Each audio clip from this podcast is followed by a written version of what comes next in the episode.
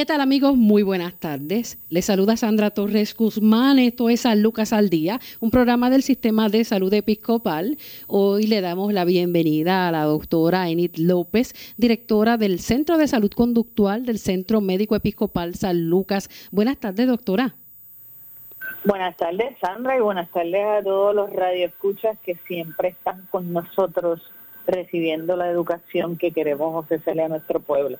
Bueno, doctor, y gracias siempre, ¿verdad?, por tener la disponibilidad sobre, eh, para conversar con nosotros sobre muchos issues que a veces ni los hemos, eh, ni, ni, nos hemos detenido a pensar. Eh, simplemente pues vemos el problema, nos abruman y una serie de, de, de, una cadena, ¿verdad?, de, de reacciones a eso que nos está molestando o a eso que no hemos podido identificar, pero a través de este programa yo sé que muchas personas eh, nos hemos también eh, instruido y, pues hemos podido abrir el marco verdad de, conocimiento y poder identificar las situaciones que muchas veces eh, no nos dejan vivir en paz, no nos dejan vivir en tranquilidad. Y hoy vamos como parte del de, el mes de octubre, que es el mes de concienciación sobre el cáncer de mama, Vamos A, a, trabajar a, nivel psicológico lo que es el cáncer de mama, eh, lo que es el diagnóstico, qué pasa en la vida eh, individual y familiar de, de, las víctimas de este tipo de cáncer y eh, también mirando un poco más atrás eh, cuáles fueron cuáles fueron los patrones de crianza de esa persona y además de eso echar un ojo al patrón de crianza en Puerto Rico el por qué. Sobre esto nos va a hablar la doctora esta mañana que tiene que ver los patrones de crianza con eh, la actitud y el éxito muchas veces que pueda tener eh, una persona cuando se somete a un tratamiento de cáncer de mama tiene que ver doctora verdad que sí pues mira, Sandra, sí, hay, hay unos aspectos y hay unos estudios bien interesantes. Pero lo primero, antes de entrar a los efectos, eh, los patrones de, crianza, es bien importante que las personas entiendan que una vez escuchamos la palabra cáncer, inmediatamente nos remontamos a la palabra muerte. Y definitivamente eh, la reacción inmediata es paralización, impotencia, miedo, ansiedad y caemos en un muchas personas caen en un estado de inercia.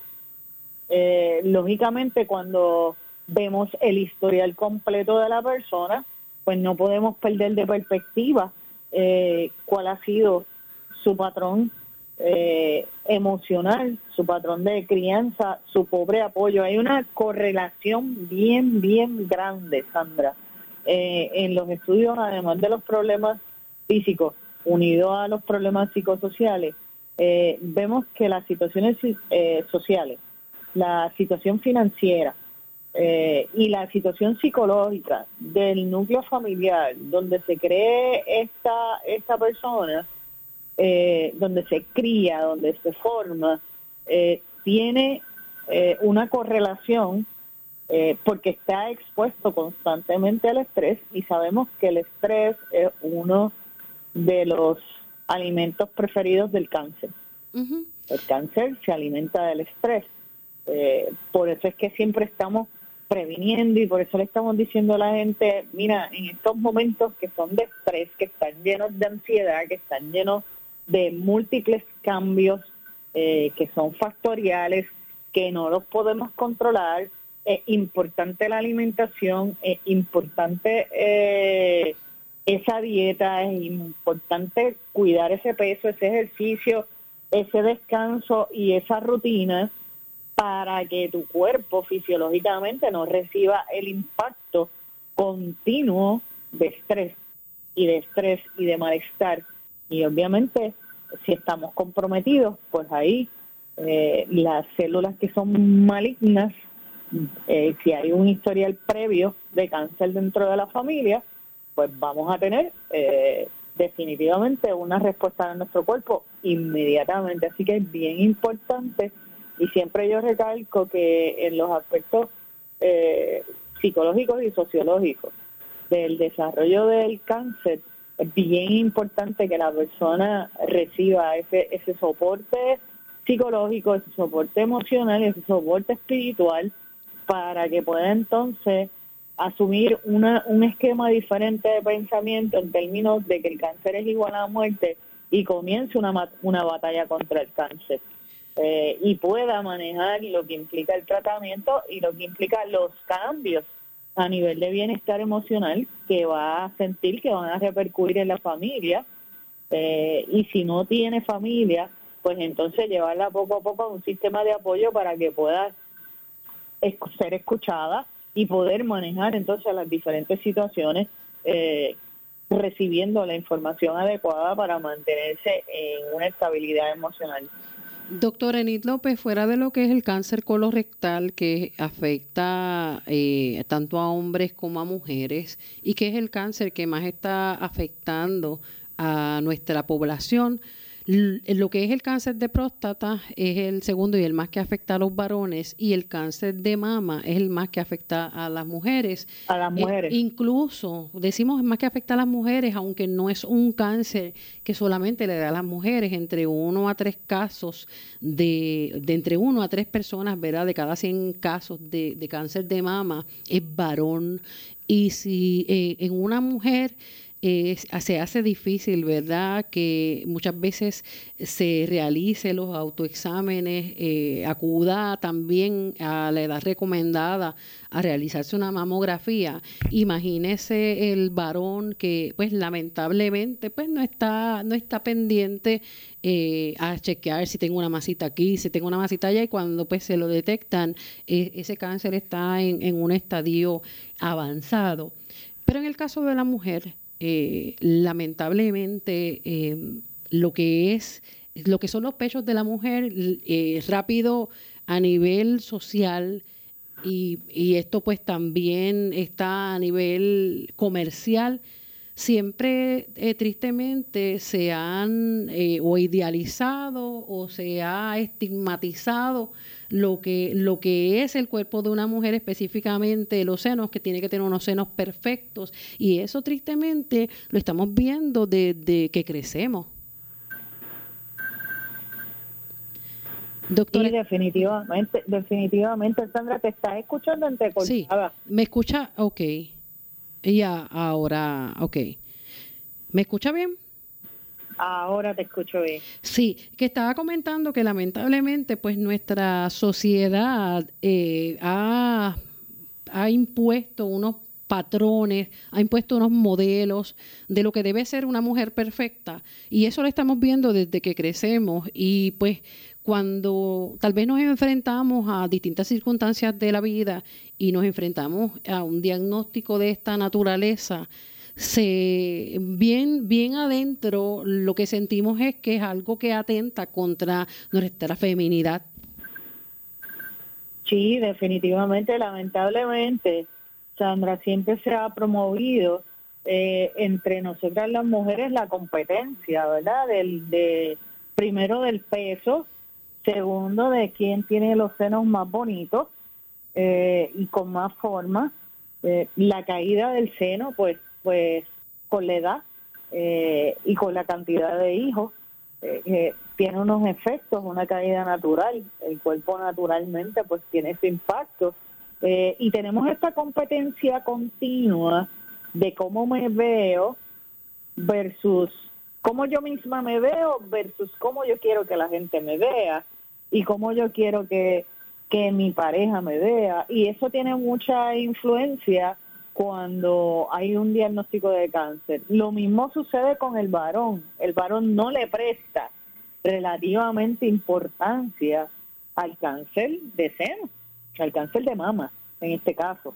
Este, en él, eh, en eh, eh, sus tetillas para él, para el varón, en este caso, no le presta importancia, no es algo que sea para él de de mayor inquietud. Sin embargo, cuando vamos al cáncer de mama de, la mujer, pues muchos hombres se, aterrorizan con el diagnóstico de cáncer y lamentablemente muchas mujeres por esta competencia eh, y por esta situación caen en estados depresivos severos, pero la pareja también cae en estado depresivo severo y, y muchas de estas mujeres son abandonadas. No solamente el cáncer de mama, eh, hablemos también de, introducimos también el cáncer cuando hay cáncer de matriz, que, que hay que realizar una histerectomía.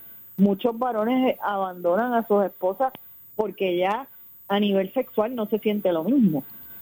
Y lo mismo con el cáncer de seno. Eh, hablemos de mujeres, ¿verdad? Que sean movimientos que se han expuesto a nivel mundial eh, en términos de mujeres que se retratan y no tienen mm, eh, ningún problema de enseñar su cuerpo sin seno, porque este es un movimiento para que nos aceptemos realmente como somos, como somos y podamos combatir esta situación que nos que nos atañe tan fuerte y que donde se explota muchas veces la figura de la mujer eh, condicionándola a su estructura fisiológica que definitivamente no debe ser porque la estructura fisiológica al cabo del tiempo no importa las cirugías que nos hagamos Sandra el cuerpo va a envejecer Y hay, otro aspecto también y es que, eh, como usted bien menciona, se idealiza lo que debe ser eh, socialmente la, la, mujer perfecta y entonces pues no la ven en términos de, de talentos, de, de, la grandeza, ¿verdad? De su feminidad,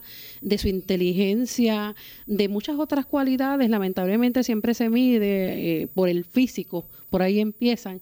Entonces pues no es, eh, es una doble vara cuando socialmente eh, ya se da no, o, caemos ante, ante esa percepción y por el otro lado ves las mismas personas condenando el que, por ejemplo, una madre esté lactando a su bebé eh, en un lugar público, rápido se escandalizan, la mandan a taparse eh, o vete al baño, eh, muchas, muchas cosas que uno dice, realmente ahí se ve pues lo que es la, la inmadurez y hasta la hipocresía de, de la persona. Y ves también la incongruencia entre lo que promovemos como algo natural porque el proceso de amamantar es un proceso natural en la mujer, pero entonces promovemos la explotación sexual mediante mensajes subliminales eh, de lo que es la estructura fisiológica del cuerpo de una mujer en diferentes tipos de anuncios. Entonces tú dices, pero ¿y cuál es la incongruencia? Porque si te gusta ver una mujer eh, en anuncios como por ejemplo anunciando eh, productos de carro, lavando un carro, eh, te gusta ver una mujer en el cine, en la playa, en traje baño, pero que sea bikini, no sea traje baño completo. Eh, te gusta ver una mujer modelando exitosamente ciertos descotes que manifiestan muy bien la estructura de nosotras las mujeres pero no puedes ver, o sea, un hombre no puede ver, y leí los otros días un artículo que salió, me imagino que tú lo leíste, de un hombre que formó un escándalo por una mujer que estaba amamantando un bebé en un restaurante. Sí. Y tú dices, pero ¿y cuál es la incongruencia eh, social y emocional? Porque esto tiene que ver, Chandra, con inteligencia emocional. ¿Cómo, ¿Cómo podemos, verdad, en nuestro, en, nuestro lugar eh, seguro, en nuestra zona donde podemos comenzar a moldear una, una nueva sociedad y eso lo hacemos, verdad, con cada individuo que, pues, de alguna manera, pues, nos toca eh, interactuar en la vida, pero es nuestro hogar, nuestra familia, el espacio donde nosotros podemos lograr grandes cambios. ¿Cómo podemos criar para lograr esa inteligencia emocional y que eh, nuestros hijos, nuestros familiares, puedan entonces tener un poquito más de, capacidad de aceptación y romper toda esta, eh, todos estos moldes que eh, desde hace décadas se han creado y lamentablemente pues parecen indestructibles. Sí, definitivo. Yo voy a ir un poquito más al frente y me encantan las preguntas que tú me haces, porque tienen que ver también con política pública, Sandra. Eh, si nos remontamos a, los, vamos, si nos remontamos al tiempo que yo estaba en escuela elemental, eh, mi abuela, que, que fue un ser maravilloso, eh, siempre nos enseñaba a nosotras, las nenas, todo lo que tenía que ver con, con nosotras como féminas, como nenas. Obviamente, esto es una educación de acuerdo a cómo le educaron a ella. Ahora, si nos vamos a la política pública, yo te voy a hacer una pregunta a ti. ¿Cuándo tú has visto dentro de la estructura organizacional de, del gobierno per se que se le dé injerencia eh, en muchos proyectos que tienen que ver con educación a psicólogos, trabajadores sociales, eh, ahora mismo coach que tienen unas preparaciones excelentes para educar, eh, para crear currículos, no se les da la oportunidad no, y a pesar de que la... Para escucharnos y para escucharnos tenemos que utilizarlo ustedes, pero no es constante la, la participación que tenemos. Entonces, las políticas públicas, volvemos otra vez a la incongruencia, no van a la par con el proceso que ha llevado la sociedad, tanto en, de crecimiento en tecnología, como de crecimiento en diferentes tipos de problemas que se han ido acrecentando y disparando a medida que han pasado los años. Entonces, ahora lo vemos más y lo cuantificamos más porque estamos más expuestos a las redes sociales.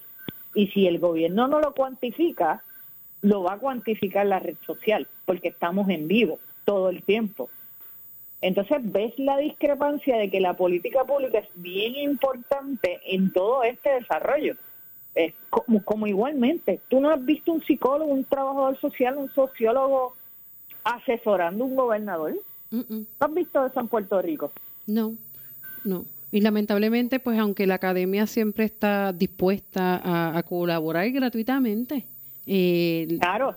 siempre se excluye. La mayor parte de las veces, claro. decir, siempre se excluye. Nos excluyen y cuando llevamos la voz, también sentimos a veces un zapatito en el medio.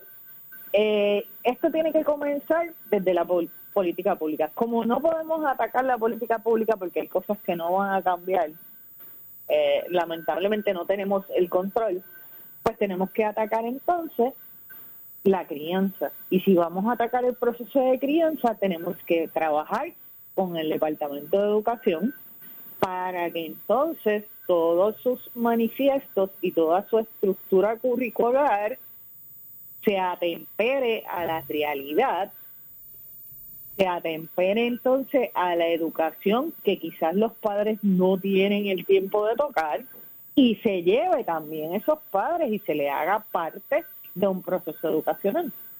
Aunque nos estamos desviando un poquito del tema, eh, ahora tú estás viendo a los padres que tienen que estudiar con los niños. Antes los padres, ¿qué hacían? Relegaban, esa, eh, relegaban eso al salón de clases, hasta a veces se pagaba un tutor para que los ayudara a hacer las asignaciones y estudiar, pues porque unos o no querían pues eh, inmiscuirse ¿verdad? en esos asuntos, unos porque no tenían tal vez las destrezas ni académicamente se sentían preparados para para entrar en un rol de esa naturaleza. Y otros pues porque simplemente pues por eh, compromisos también laborales no, no tenían el tiempo pues entonces la pandemia nos ha enseñado a qué? Nos ha enseñado a valorizar que tenemos que distribuir el tiempo porque nuestros niños ahora bajo la pandemia han tenido que ser supervisados por los padres. Es un cambio, es una realidad y podemos aprovechar esa oportunidad también para comenzar a educar desde otra perspectiva de género y desde otra perspectiva mucho más real incluyendo lo que son las condiciones que desarrollan nuestras niñas, los cambios fisiológicos, su anatomía, eh, igual en los varones, y poder desarrollar en estos niños que van creciendo, que van a ser el futuro de Puerto Rico, una mentalidad y una inteligencia emocional mucho más amplia. Pero si no educamos sobre inteligencia emocional, Sandra, nos quedamos en el mismo mindset en términos de lo que significa ser hombre y ser mujer. Y ahí hay también que eh, buscar en esa en esa crianza, en eh, cuando ya la jovencita está alcanzando la etapa de la de la pubertad, pues tristemente se enfrenta a la crudeza de la realidad y pues en estos mismos patrones, en estos mismos moldes a los cuales ha sido expuesta, pues tristemente si, si siente y si ve en un espejo que no los cumple, pues empieza entonces a incurrir en otras conductas tal vez de, sexualidad eh, temprana, eh, más bien conductas ¿verdad? Eh, sexuales tempranas, a destiempo, eh, depresión y muchísimas otras circunstancias que tristemente pues son parte de esa ese sentimiento de que no cumple con lo que es socialmente eh, requerido o visto como bueno. Sí, y, y, entonces cuando nos vamos a la niña cuando va creciendo, uno de los de los puntos más importantes y más sensitivos y vulnerables en nuestro preadolescentes y adolescentes es que es una etapa de cambios fisiológicos que incluye cambios hormonales. Y si yo no cumplo las expectativas sociales de mis compañeros en el colegio o en la escuela, eh, me siento mal y mi autoconcepto comienza a sentir una devaluación de quién soy yo. Y uno de los casos que más tú ves es la comparación eh, en términos de que si la niña de 13, 14 años tiene desarrollados sus senos o no tiene desarrollados sus senos. Si no tiene desarrollados sus senos, eh, yo he tenido casos que han sido víctimas de bullying. Lamentablemente tuve una niña eh, entre los 13 años más alta, desarrollo de de crecimiento bastante alto comparado con las demás niñas. A consecuencia, pues su desarrollo en términos de los senos fue menor eh, y le decían tabla de surfing y tuvimos que hacer un plan de acción para cambiarla de la escuela. Inclusive físicamente fue atacada por un grupito de amigas. Eh, hoy en día la niña, gracias a Dios, está bien, ya es más grande, y tiene un cuerpo espectacular porque se, se, se dedicó a las artes y se dedicó al bailar y tiene un cuerpo precioso, hermoso. Pero ¿cuánto le afectó eso? Muchísimo en términos de su autoestima. ¿Cuánto tuvimos que atacar? Los padres fueron responsables inmediatamente para atacar a la escuela, para moverla de colegio y para hacer lo necesario de llevarle a un psicólogo. Pero no todos, todos los padres piensan de la misma manera y no todos los hijos tienen el conocimiento eh, y tienen la confianza de hablar sobre, sobre lo que están sintiendo y los cambios que están sintiendo a nivel fisiológico y cómo me siento con mis senos y cómo me siento con mi estructura y tenemos que hablar las cosas como son y tenemos que hablarle en el lenguaje que ellos entienden. Entonces, esto es una responsabilidad de todos, pero es una responsabilidad también familiar.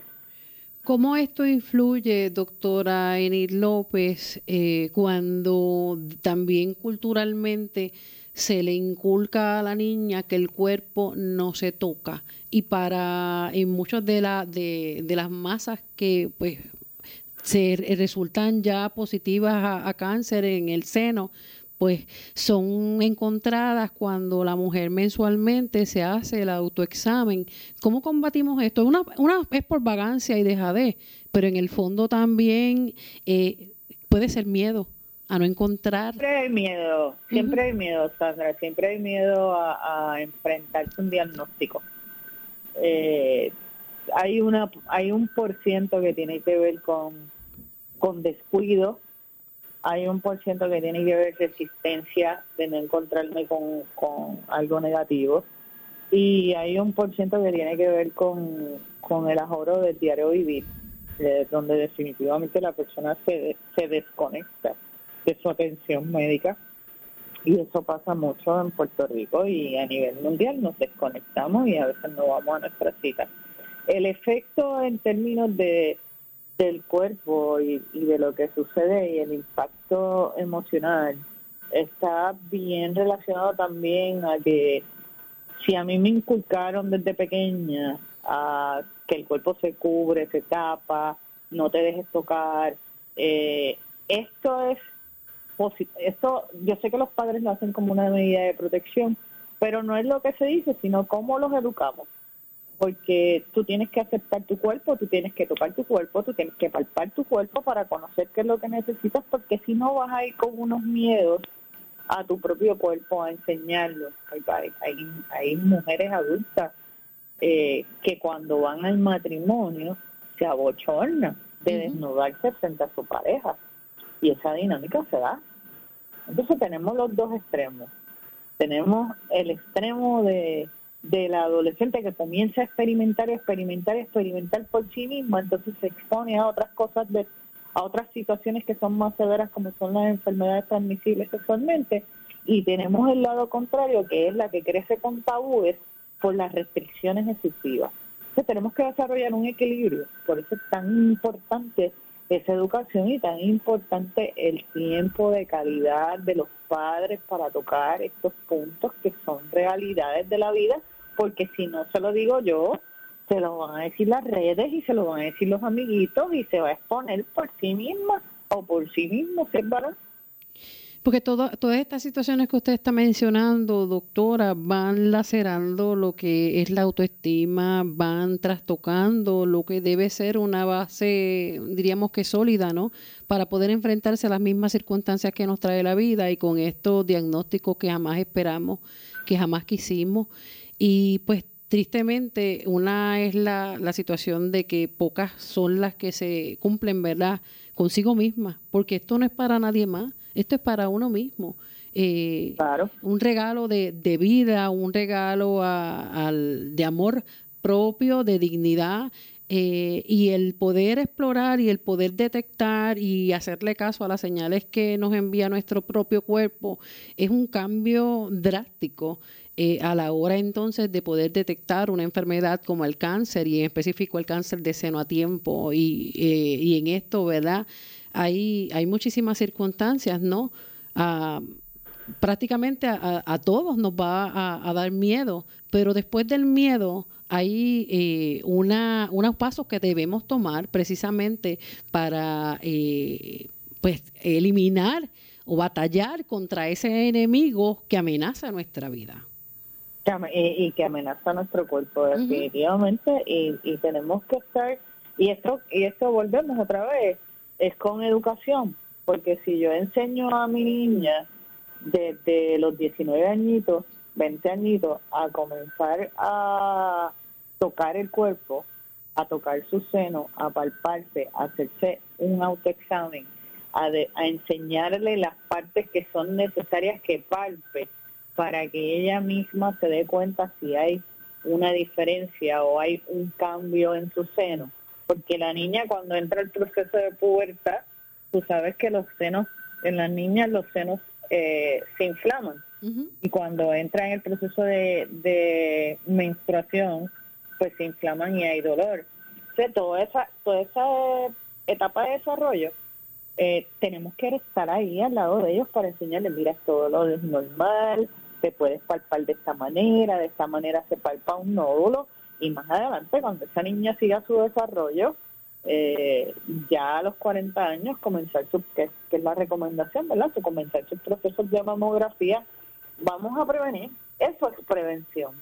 Eh, pero realmente atacamos el, el, el, atacamos la situación, atacamos el cáncer cuando ya está en nuestro cuerpo. Y definitivamente una de las emociones mayores que inmediatamente vamos a presentar es, ansiedad.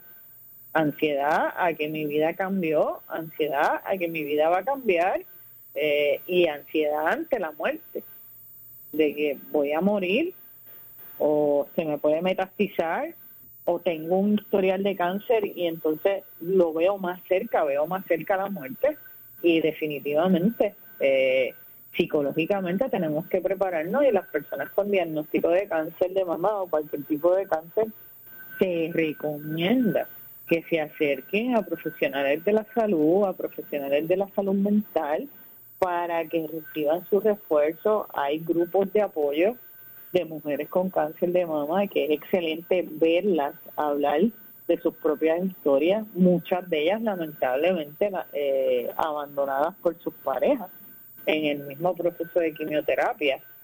Eh, y tenemos que trabajar con eso y ser realistas trabajar con la realidad y trabajar con lo que sentimos. Lo que sentimos es importante, no lo vamos a invalidar. Pero ¿qué voy a hacer con eso? ¿Qué siento? Es más importante aún porque eso va a tener unas repercusiones al tratamiento que me voy a someter y a la actitud que voy a presentar frente a mi enemigo que se llama cáncer.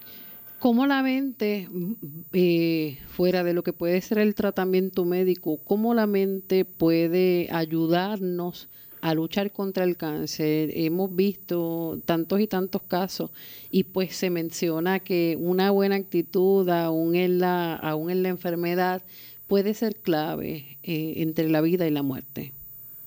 Para desarrollar una buena actitud tenemos que tener eh, una apertura emocional para poder entender que dentro de lo que son los procesos incómodos, drásticos, no controlados y no esperados, como las enfermedades, como lo es un cáncer, eh, si tenemos esa apertura, podemos trabajar entonces con lo que se llama cambiar el esquema de pensamiento y obtener de algo negativo algo positivo.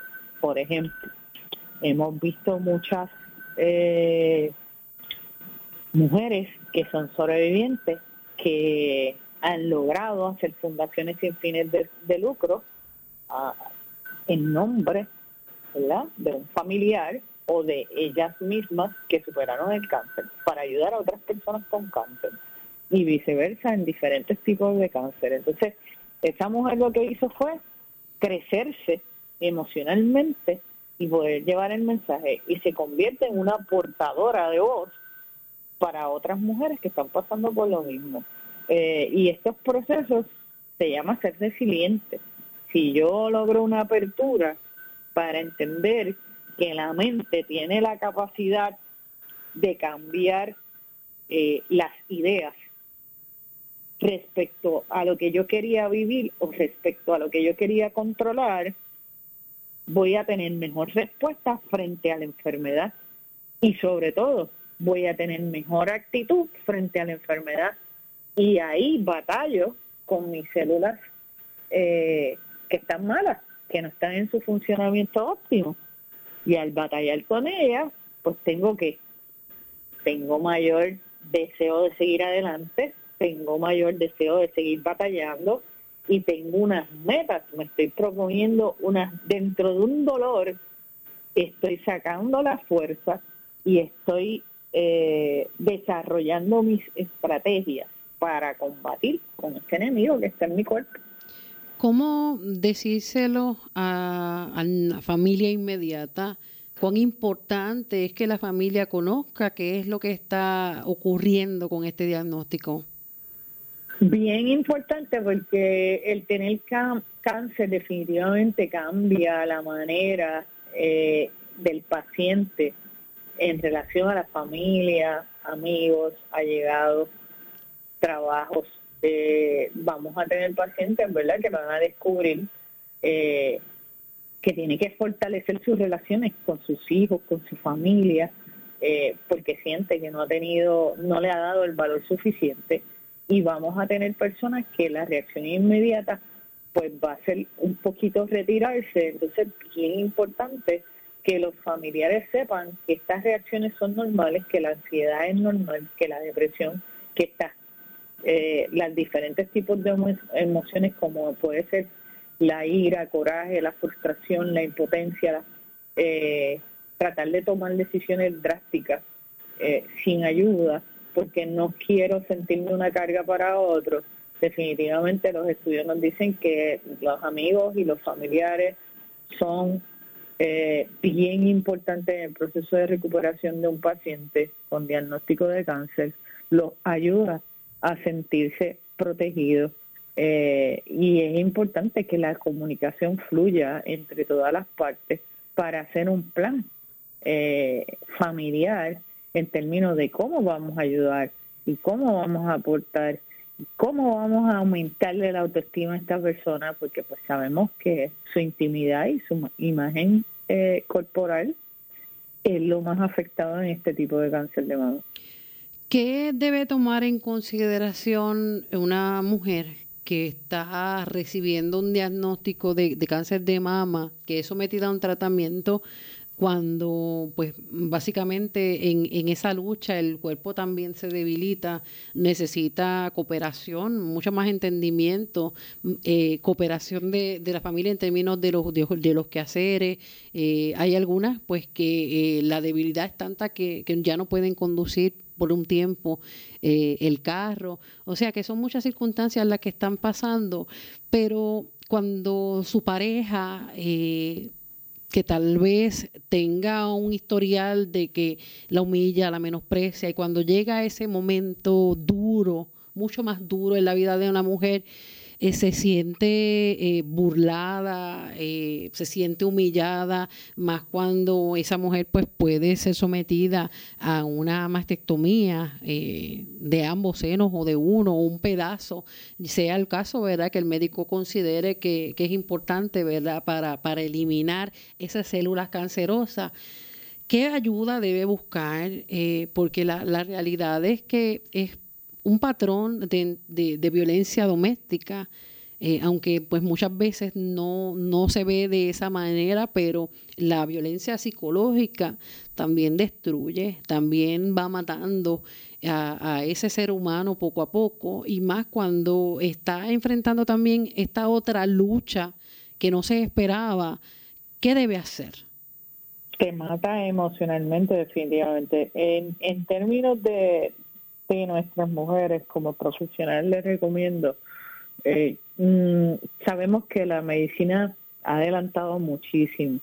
Eh, sabemos que hay mm, mucha eh, tecnología y mucha intervención que ha salvado vidas y que cada año cuando vemos el porciento de muertes versus el porciento de sobrevivientes, pues estamos creciéndonos estamos creciéndonos en, términos de servicio, en términos de cuidado. Pero es bien importante que esa persona y esos médicos eh, que hoy en día están conscientes del efecto psicológico de la palabra cáncer y del tratamiento de cáncer, eh, tengan accesibles los recursos para referir a esa persona que se le acaba de diagnosticar cáncer y su pareja o su familiar más cercano a una evaluación psicológica eh, donde pueda entonces recibir ese apoyo, información relacionada al efecto psicológico en ella, a lo que se va a encontrar, que es normal lo que se va a encontrar y frecuente, y que pueda entonces combatir eh, sus propios pensamientos, sus ideas y lo que ella esperaba de sí misma, y sobre todo combatir el proceso de que si la persona que tiene al lado no es un buen apoyo, Sandra, en un momento de dolor como lo es el diagnóstico de un cáncer de mama, pues mira, definitivamente tiene que fortalecerse, porque aquí lo más importante es preservar su vida.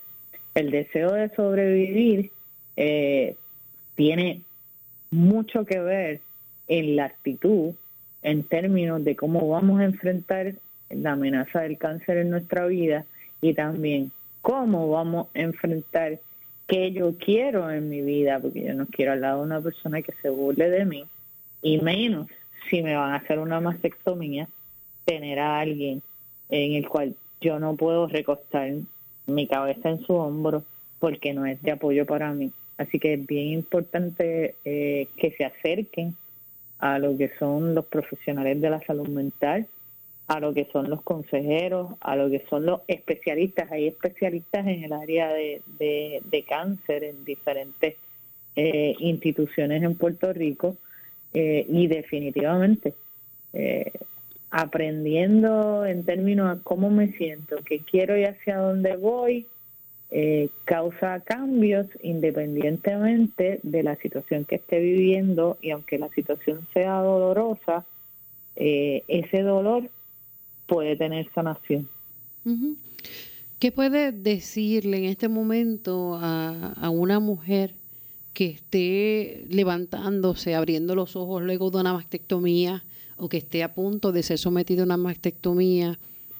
Porque pues son, son muchas situaciones fuertes eh, y va a necesitar también más que, más que la ayuda física, va a necesitar un apoyo, como menciona bien, pues si tiene, si tiene a su pareja, que mejor, ¿verdad? Que sea esa persona que, que decidió compartir su vida eh, junto a ella, pues pueda hacer ese soporte. Hemos visto casos, como usted menciona, eh, en el caso de, de, parejas que pues no la valorizan, que la humillan, que eh, le afecta mucho más el aspecto emocional, más en este momento batallando contra, contra el cáncer, pero hemos escuchado también a otras mujeres mastectomizadas que eh, encima de, de estos miedos tan terribles, eh, sus parejas les han dicho, pero si yo no me casé contigo por tu físico, yo no me casé contigo, tú no eres unos senos, tú eres la, la mujer que, que yo decidí.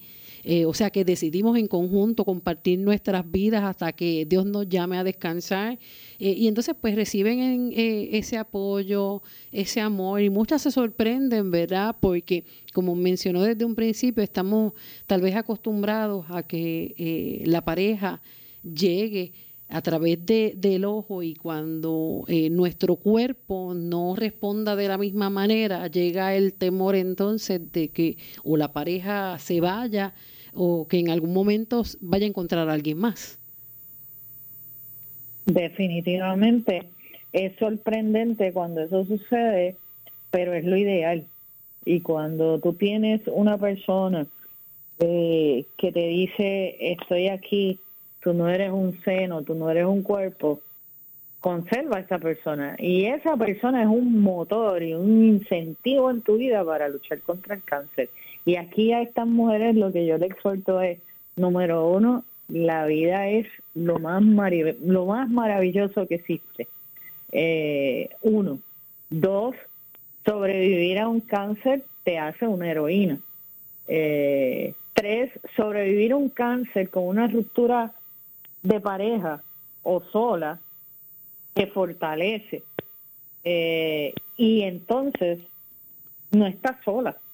estas mujeres no están solas. Vamos a buscar apoyo, vamos a buscar los grupos de apoyo, vamos a buscar otras mujeres que han pasado por lo mismo y quizás por cáncer de otro tipo que ha sido peor eh, y que ha cambiado sus vidas por completa y aún así han sido unas heroínas y han cambiado el, sus pasos eh, y han sido muy exitosas. Así que para aquellas que nos escuchan, cáncer no es sinónimo de muerte, eh, si es una afección eh, que si no nos cuidamos y no nos hacemos responsables, pues lógicamente vamos a tener unas repercusiones negativas.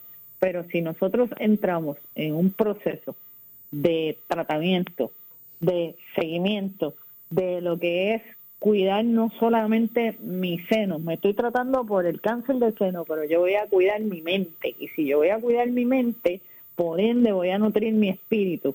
Y esas tres cosas combinadas, Sandra, definitivamente tienen una explosión totalmente positiva en el ser humano. Así que estas mujeres no están solas y tenemos que unirnos, sobre todo, a campañas como esta, no solamente en el mes eh, sino todo el año. Todo el año tenemos que hablar eh, de cómo crecer emocionalmente, de cómo aumentar nuestra inteligencia emocional, cómo nutrirnos y cómo poder ayudar a nuestros chiquitos, eh, que son los que están subiendo y van a ser el futuro de nuestro país.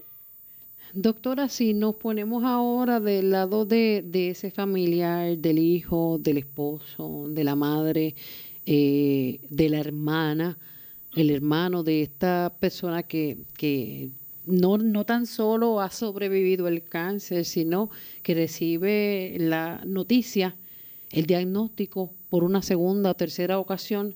¿Qué hacer cuando eh, este ser querido nos dice, tengo esto nuevamente en mi cuerpo, yo decidí que no me voy a someter a ningún tratamiento?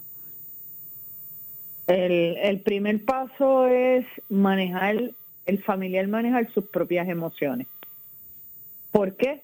Porque ya después de un segundo y tercer intento, definitivamente hay un cansancio emocional y, no, y nosotros como familiar estamos para apoyar, no estamos para exigir. Entonces tenemos que darle la oportunidad a esa persona que está pasando por ese dolor y ese proceso de recaída de, dentro de la condición del cáncer para que busque poco a poco la ayuda emocional y tome sus decisiones, ¿verdad? Porque eso es prerrogativa individual de cada persona. Yo sé que los profesionales se encargan y, los médicos se encargan de luchar hasta el final, eh, pero ya es decisión de la persona si tiene ya una tercera vez o una cuarta vez, yo no quiero tratamiento, estamos ahí para apoyar y para respetar. Y obviamente, si tenemos que buscar ayuda para nosotros mismos, leer, el primer paso es leer eh, sobre las etapas que pasa una persona con cáncer, eh, sobre la pérdida que esto implica, sobre el cansancio emocional ya cuando es repetitivo y hay una recaída, y sobre el porciento de posibilidad de cuando hay una recaída, una segunda o una tercera vez, eh, en términos de tratamiento y lo que implica ese tratamiento para la vida de la persona, si es positivo o si es más negativo que, que positivo. Son muchos los factores, así que al familiar está ahí para apoyar. Y si no puedes apoyar, pues definitivamente mi recomendación es que el familiar entonces tiene que buscar ayuda totalmente aparte de la persona que está recibiendo el diagnóstico nuevamente para entonces poder manejar sus propias emociones y poder enfrentar eh, y ayudar a esa persona eh, en la decisión que, quiera tomar en términos de su tratamiento. Un diagnóstico o un, un examen que se haya realizado la persona que haya arrojado que existe la posibilidad, ¿verdad?, de que eh, esa, esa masita que se encontró pueda ser cancerosa. Lamentablemente, eh, el esconderla, el darle la espalda, no, no va a hacer ningún cambio, al contrario, la aleja cada vez más de, eh, de tener un tratamiento con buenos resultados, porque independientemente, eso que se encontró ahí, tal vez ya tengas la, la, el resultado de la biopsia, eso que se encontró ahí, lamentablemente no va a desaparecer. La fe y la espiritualidad es un aspecto fundamental, igualmente importante también a, una mente ya eh, fortalecida para entonces, para entonces poder ayudarnos, pero lamentablemente no se va a desaparecer así porque sí. No, no, tenemos que ser responsables con nuestra salud física y emocional. Una cosa impacta a la otra.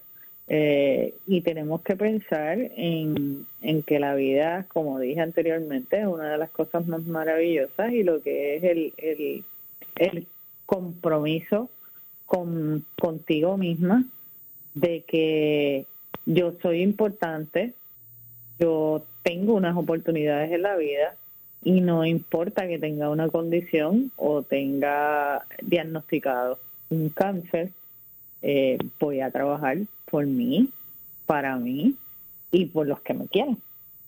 Porque si yo tengo un descubrimiento a tiempo y yo me hago mis exámenes a tiempo, eh, hay más posibilidades de que podamos ganar la batalla.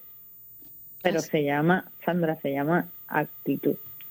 Así es, doctora. Si las personas que nos están escuchando necesitan esa, ese apoyo también psicológico, allá en el Centro de Salud Conductual del Centro Médico Episcopal San Lucas, la doctora Enid López, ¿qué número le podemos brindar para eh, tener también esa ayuda? No sienta vergüenza, no se sienta mal si ante su diagnóstico usted entiende que necesita ayuda psicológica. Claro, nos pueden conseguir en el 787-625-1430 y con mucho gusto los vamos a estar orientando sobre qué nos aqueja, qué necesitamos y, buscamos los recursos de la comunidad para referirlos y que puedan este manejar la realidad que están viviendo en ese momento. Así es. Bueno, muchas gracias, doctora Enid López, por compartir una vez más aquí en San Lucas al Día. Bendiciones. Bendiciones y linda tarde. Gracias. Bueno, muchas gracias a la doctora Enid López, directora del Centro de Salud Conductual del Centro Médico Episcopal San Lucas. Nosotros pues seguimos con diversos programas orientados hacia eh, la concienciación eh, de este mes, que es el cáncer de seno. Hasta aquí esta edición. Tengan todos buenas tardes. Bendiciones.